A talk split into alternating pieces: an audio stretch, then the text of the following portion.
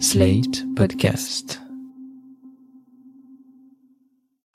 You know nothing, Jon Snow. You never say thank you. That's what the money is for! Winter is coming. The danger. I am the one who knocks. I think A damn fine cup of coffee. the voice of my generation. Coucou les Pickies Et oui, quand il n'y en a plus, il y en a encore. Notre saison de Pic TV s'est achevée il y a quelques semaines, mais on ne pouvait pas vous laisser partir sans un petit épisode surprise. Pourquoi? Parce qu'on a eu l'occasion de faire venir en studio le génialissime Michael Shore. Pas en zoom, hein, en studio. Il était vraiment là physiquement avec nous, dans Oui, la même pièce. On l'a vu. on l'a touché. Alors, si vous nous écoutez et que vous aimez les séries, vous connaissez sans doute son nom. Mike Schur, c'est un des scénaristes et producteurs de The Office US. C'est aussi lui qui a co-créé Parks and Recreation et Brooklyn Nine-Nine. Et c'est lui qui a créé tout seul The Good Place. Il a aussi travaillé à SNL, Saturday Night Live. Il a produit des séries comme Master of None ou The Comeback et coécrit l'épisode Nosedive de Black Mirror. C'est celui avec Bryce Dallas Howard qui a un problème d'application, voilà. Bref, si vous aimez la comédie et les séries américaines, il y a de fortes chances que vous soyez un jour tombé sur le travail de Mike Shore. Alors, il y a deux versions de cet épisode qui sont disponibles. La première est une version doublée en français et condensée de notre interview. Donc, pour ceux qui veulent la suivre en français et qui veulent pas passer une heure avec nous, vous pouvez écouter celle-là. Je comprends pas pourquoi. Et il y a aussi une version en VO de l'interview intégrale, donc qui dure plus longtemps et qui n'est qu'en anglais. À vous de choisir. c'est ça. Et vous pourrez retrouver la retranscription euh, par écrit en français de l'interview sur un petit lien qu'on vous mettra euh, dans le texte de l'épisode. Avant de se lancer dans l'interview, on veut juste vous resituer rapidement son travail. La raison pour laquelle on connaît Mike Shore, c'est parce que c'est devenu une légende déjà en tant que scénariste euh, de The Office, mais aussi parce que tout son travail euh, concerne principalement des workplace comédies, donc des comédies, euh, des sitcoms qui se passent dans le cadre du travail, dans un bureau. Et c'est aussi des, formats documentaires, comme on avait vu avec The Office. Enfin, c'est pas lui qui a inventé le format, évidemment, mais il l'a décliné. Et ce qui est assez remarquable chez Mike Shore, qu'on retrouve pas justement dans The Office, par exemple, et que lui a vraiment, c'est la patte de Mike Shore qu'il a appliqué. Il fait de la comédie, mais avec des gens bons, souvent. C'est des comédies qui ont beaucoup de cœur, en fait.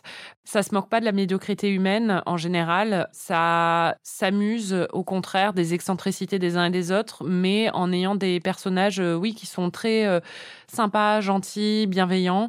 On en avait parlé dans notre épisode sur euh, Parks and Rec. C'est très difficile de faire ça, en fait. Oui, parce qu'il faut dire que c'est pas gnangnan en fait. Non, pas du tout. C'est un humour qui est extrêmement généreux, mais qui n'est jamais euh, aseptisé. Non, ou, qui est hyper mordant, qui est enfin original, qui est créatif. euh, Enfin, c'est brillant, hein, et Mm. en même temps, c'est plein de cœur. Ouais.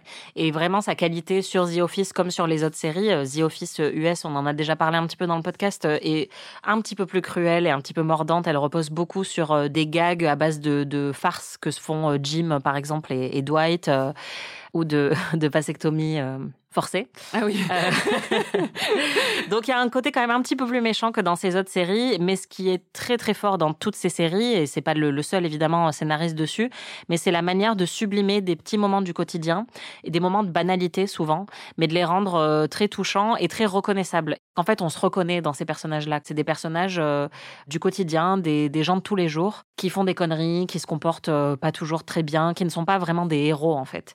Et c'est pour ça qu'on les aime beaucoup. C'est parce qu'ils sont comme toi et moi. Il faut juste préciser que The Office US a été créé par Greg Daniels en se basant sur l'œuvre de Ricky Gervais. Donc euh, Mike Shore était un scénariste dans la série et que vraiment les œuvres qui sont les siennes après, c'est plus Parks and Rec, Brooklyn Nine-Nine et The Good Place. Et ce qui les caractérise aussi, c'est l'intelligence de son écriture. C'est-à-dire que c'est pas juste des blagues et c'est pas juste de l'humour de sitcom drôle. Il y a vraiment un, il y a souvent un propos derrière, euh, souvent des commentaires sur l'actualité, sur la société dans laquelle on est et parfois sur la philosophie morale.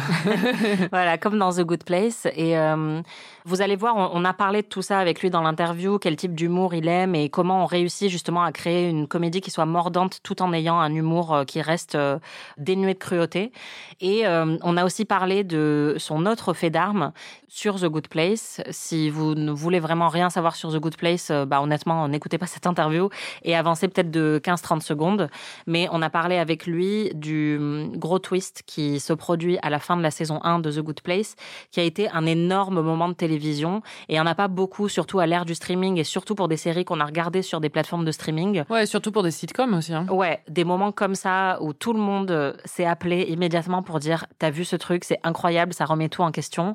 C'était vraiment très très fort de sa part et il nous a expliqué un petit peu la jeunesse du truc et est-ce que ça lui a mis la pression après pour euh, reproduire ça ou pas. Vous l'aurez compris, Mike Shore, c'est un génie de la série comique moderne et il vient de sortir un livre, c'est pour ça qu'on a pu l'interviewer, un livre traduit en français chez Philosophie Magazine Éditeur qui s'appelle Comment être parfait. C'est un livre très drôle dans lequel il s'interroge sérieusement sur la philosophie éthique et sur la morale, un peu comme il le faisait dans The Good Place. C'est pour ça aussi, euh, d'où la connexion. On peut se demander pourquoi un créateur de série a écrit un livre sur la philosophie morale, mais c'est pour ça. Alors on a discuté de ça avec lui et aussi évidemment de son expérience de scénariste, de producteur, de showrunner dans l'industrie des séries télé. Nous sommes en studio avec Mike Shore. Merci beaucoup de nous rendre visite. Merci de m'avoir invité. On va discuter de votre livre très drôle et passionnant sur la philosophie morale et éthique et on va déterminer si oui ou non nous sommes des gens bien. Ah, c'est ça qu'on fait aujourd'hui On décide si vous deux êtes des gens bien Exactement. c'est la seule raison pour laquelle on vous a invité. Parlons de The Good Place. C'est une comédie sur la philosophie morale. Est-ce que c'était un concept difficile à vendre Un petit peu, oui. J'ai fini Parks and Recreation et Brooklyn Nine-Nine étaient en cours de diffusion. Et mon boss m'a dit très gentiment qu'ils accepteraient n'importe quelle idée que j'avais et me donneraient au moins une saison avant de décider s'ils l'annuleraient ou pas. À l'époque, c'était assez rare et quand ils m'ont dit ça, j'étais très reconnaissant. Et je me suis aussi dit qu'il fallait que je tente un truc un peu fou. Euh, parce que ça faisait 12 ans que j'écrivais différentes versions d'un groupe de gens qui travaillent dans le même bureau. The Office, puis Parks and Recreation, puis Brooklyn. Donc j'ai décidé de faire un pari fou. Et ça faisait longtemps que je me demandais s'il était possible de faire une série sur l'éthique. Et j'ai eu cette idée. Et généralement, ce qui se passe, c'est qu'on trouve l'idée de base. Peut-être qu'on a une idée pour le premier épisode, qui, qui sont les personnages, et on fait le pitch avec ces infos-là. Mais comme l'idée que j'avais était très bizarre, je voulais leur donner plus d'infos pour qu'ils soient rassurés une fois que j'allais leur dire que je voulais faire une série sur la philosophie morale. Donc je ne leur ai rien pitché avant d'avoir planifié toute la première saison. En vrai, je leur ai pitché toute la première saison, sauf le twist final. Je leur ai pas dit le twist. Ah bon Non, parce que j'avais peur qu'en leur parlant de ça, ils me disent que je ne pouvais pas faire la série. Donc euh, je suis allé presque jusqu'à la fin et je me suis arrêté juste avant. Et je pense que c'était rassurant pour eux. Je leur ai plus ou moins dit comment ça allait fonctionner et j'ai pu leur donner euh, des cliffhangers, des twists, des rebondissements et des trucs un peu fous pour qu'ils voient que ça pouvait être divertissant. Et puis j'ai aussi convaincu Ted Danson et Kristen Bell de jouer dedans. Et dès que j'ai fait ça, ils m'ont dit fais-toi plaisir, fais ce que tu veux. Je savais que ça allait être un peu dur à vendre en théorie et j'ai fait tout ce que je pouvais pour rendre ça plus attrayant. Que le twist final serait un gros argument de vente. Pourquoi ça ne l'était pas Peut-être que si j'avais piché le twist au cadre de la chaîne, ils auraient adoré aussi. Je ne sais pas. C'est juste que c'était très effrayant de pitcher ça parce que ça voulait dire que tout ce qu'on avait appris jusque-là allait être détruit.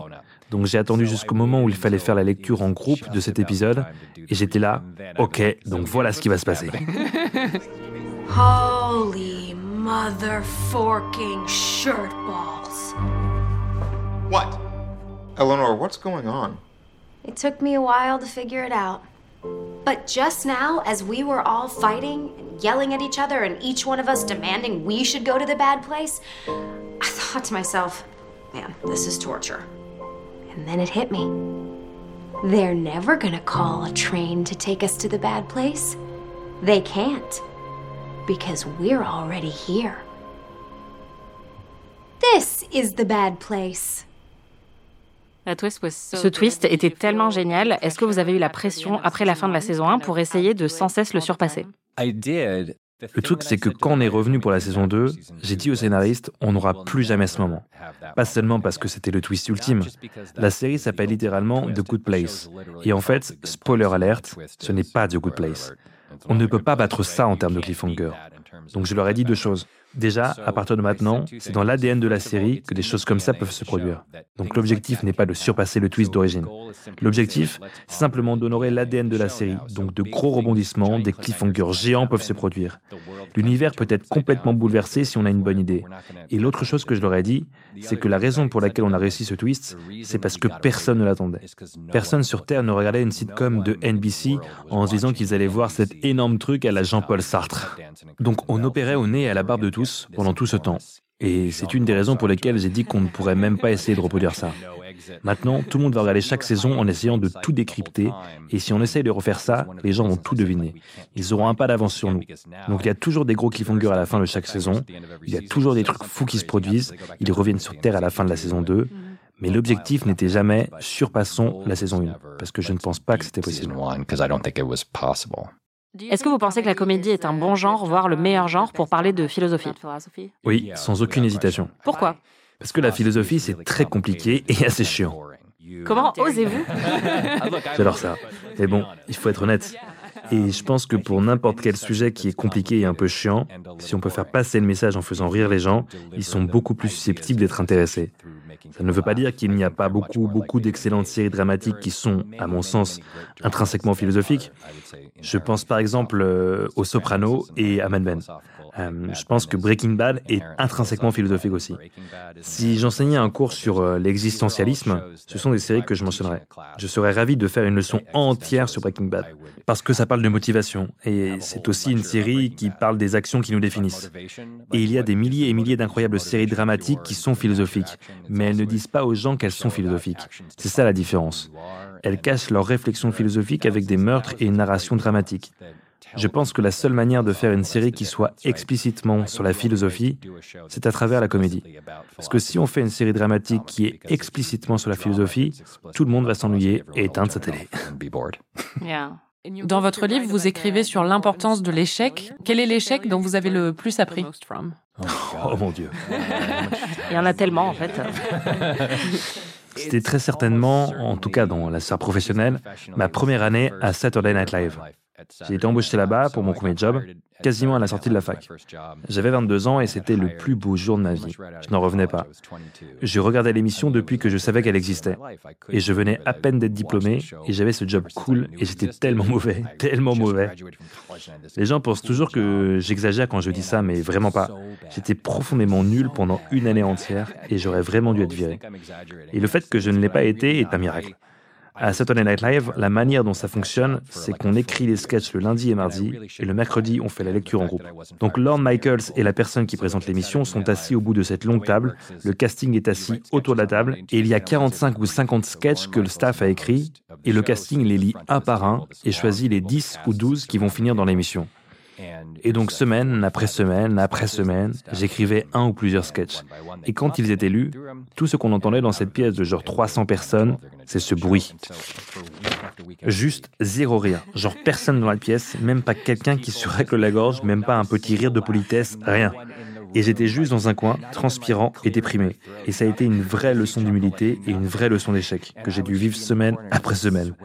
Et ça m'a appris deux, trois trucs. Déjà, Saturday Night Live est remarquablement bien pour ça.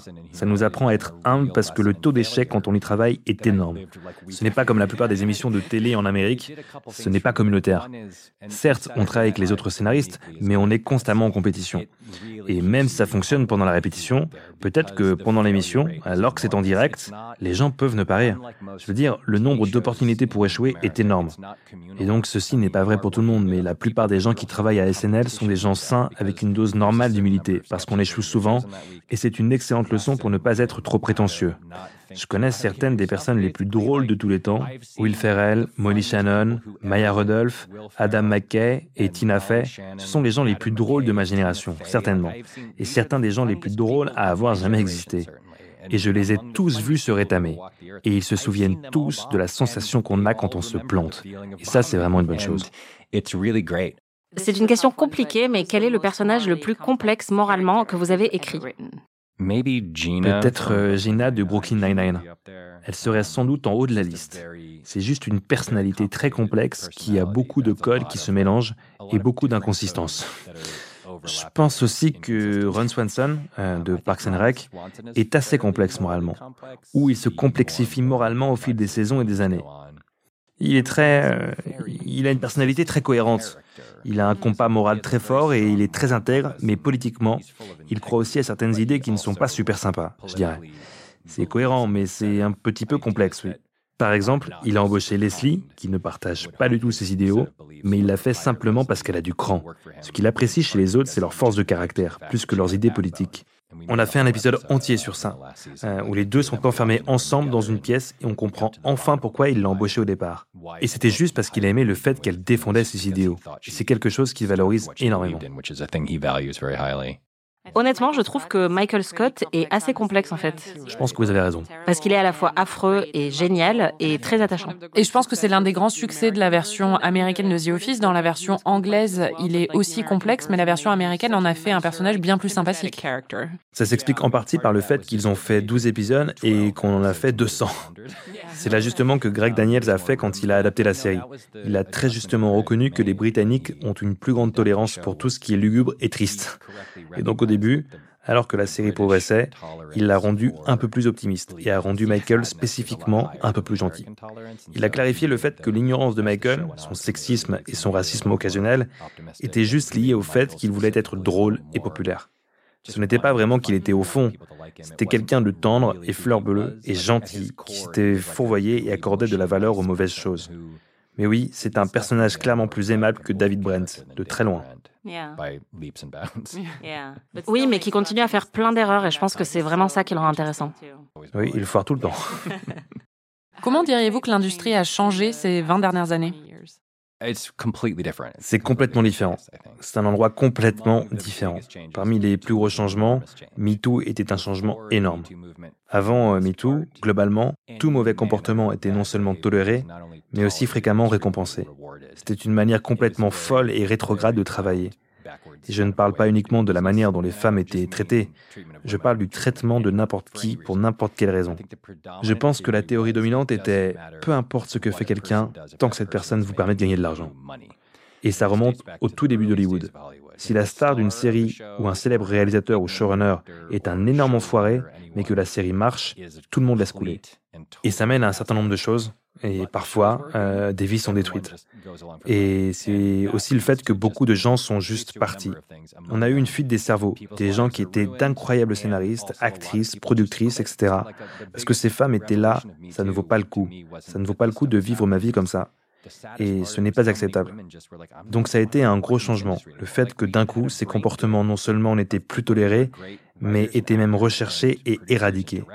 Et ça se produit encore aujourd'hui. Il y a encore des gens qui traitent affreusement les femmes à Hollywood, mais ils sont beaucoup plus susceptibles d'en souffrir les conséquences. Alors qu'avant MeToo, rien ne se produisait jamais. C'était la même approche du scandale que l'Église catholique, c'est-à-dire que s'il y a un problème ici, on prend juste le mec et on le déplace là-bas.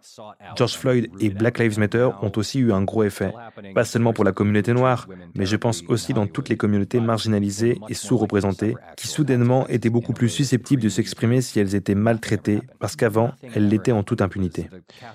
Et puis, il y a aussi l'industrie des séries elles-mêmes. Quand j'ai commencé, il y avait quatre chaînes, et puis HBO, vaguement Showtime et très vaguement FX. C'était un tout petit nombre d'endroits qui faisaient de la production originale. Maintenant, il y en a 10 millions. Et dans tout ça, il y a du bon et du mauvais. Ces services de streaming, selon moi, se reposent trop sur leur algorithme qui leur disent quoi programmer. Donc, avant l'ère du streaming, on allait au rendez-vous et on pitchait une série à une personne. On disait, voici mon idée, voilà ce que je veux faire. Et ils réfléchissent. Ils se disent, est-ce que ça va marcher? Est-ce que ça ne va pas marcher? Est-ce que c'est bien, pas bien? Mais c'est un être humain qui réagit et qui dit, je pense que c'est bien, on tente le coup. Maintenant, cet instinct humain a été remplacé par un ordinateur qui calcule le potentiel de succès en se basant sur je ne sais quoi. Et ça ne veut pas dire que les humains ont toujours eu raison. Ils se trompaient souvent, évidemment. Des milliers et des milliers de décisions ont été prises pour produire des séries qui finalement étaient mauvaises. Le problème, c'est que quand on remplace l'élément humain, on va inévitablement rater des trucs géniaux. Certaines des meilleures séries de tous les temps sont les plus bizarres. Breaking Bad est un super exemple. Breaking Bad est une série très étrange que personne n'a regardée pendant très longtemps. C'était juste extrêmement bien fait, bien écrit et bien interprété. Et au bout d'un moment, le bouche à oreille a fonctionné et les gens ont commencé à en entendre parler. Et la dernière saison a fait des chiffres hallucinants. Et maintenant, c'est une série légendaire.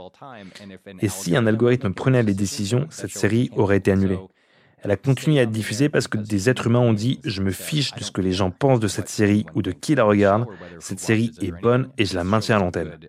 Et sans cette contribution humaine, j'ai peur que tout devienne progressivement plus plat.